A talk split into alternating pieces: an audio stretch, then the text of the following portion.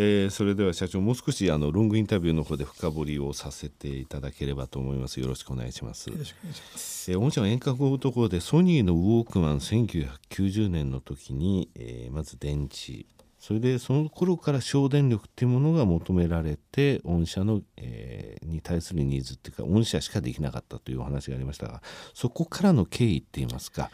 えー、もう一度そこの部分っていうのを、えー、お話しいただけますか、ね、そうですね、はい、あの電池で動く製品っていうのはマーケットが非常にか当時ございませんでソニーのウォークマン程度だったわけですね。はい、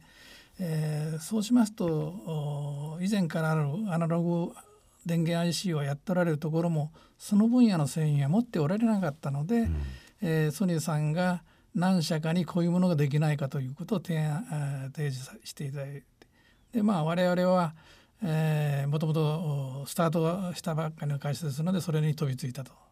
他の半導体メーカーさんは、マーケットが非常に小さいということでまあ飛びつけばできたんかもしれませんけどあまり乗り気でなられなかったのを我々が手がけたということで、えー、世の中で乾電池で動く、まあ、いわゆる今はリチウムイオン電池ですから、まあ、5ボルト以下で動くような分野の電源 IC というのは当時非常に少ななかったということから言いますと我々がこの分野では業界を引っ張ってきたと。なるほど。そう思っております。あの時はウォークマンっていうのはわもう今の人たちから見たらちょっと何この大きさと思うかもしれませんが小さいなというふうに印象がありましたしね、えー、それで、えー、性能も高速も高くて5ボルト以下のところで動く部分で電源 IC の、えー、必要性っていうのが高まったということですね。で先ほどあの、えー、ショートの方のお話の中でポケベルとかありましたよね。はい、となるとウォークマンポケベルこういった部分って今でいうウェアラブルですよねまさしくね。えー、そういった中で、えー、御社だけが対応できたということなんですか？ここのそうですね。あのー、今おっしゃるようにポケベルそれから、えー、デジカメの最終の頃ですね。はい。えー、これらもみんな電池で動きましたんで、えー、我々がほとんど海外を含めて、えー、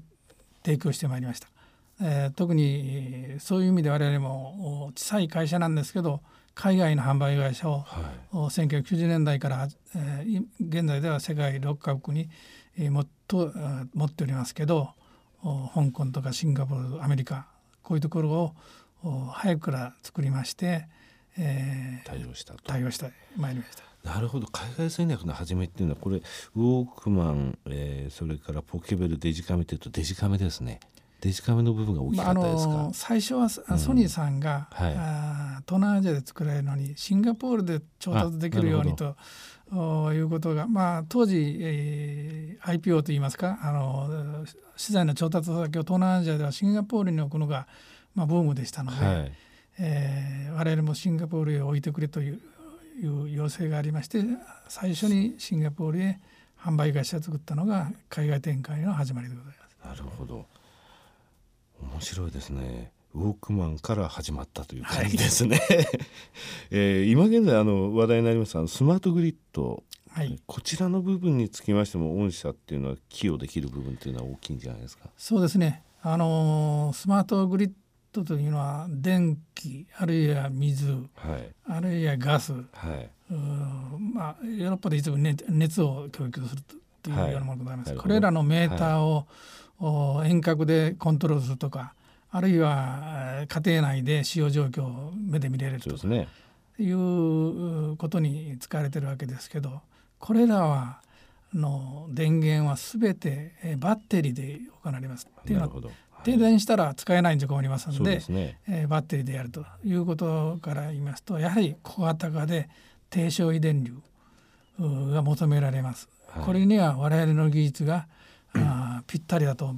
いうことでかなり、えー、この分野には現在売り込みもかけて採用も決まってきております。非常に楽しみなことが多いですね御社でその中でですねショートの方でもお話しいただきましたドイツでえー、今回開かれた2年に一遍の、えー、セミコンのその最大の、えー、展示会、えー、こちらのところで、えー、御社の製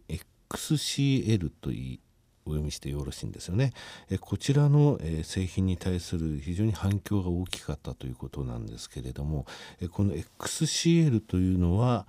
えー、御社いつ作られた製品なんですか？そうですね。この XCL につきましては、えー、約5年前に、えー、はい、世界で、えー、多分初めてだと思うんですけど、はい、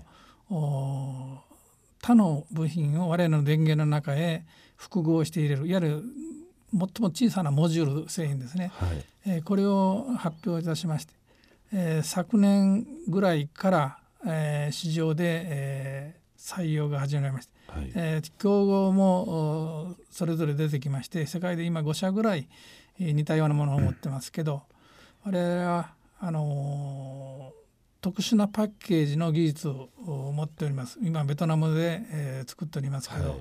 はい、その技術を生かした製品で他社との差別化もそこで図っております。なるほど。ファブレスの、えーえー、後工程の部分のという部分ですね。はい。えー、ちょっとですねあのリスナーの方に専門的な話になって恐縮なんですがこの XCL 世界最小モジュールの部分っていうのは一体な何と何が一体化しちゃって一番小さいんでしょうかね。はい、我々の DCDC コンバーターといって、はい、いわゆる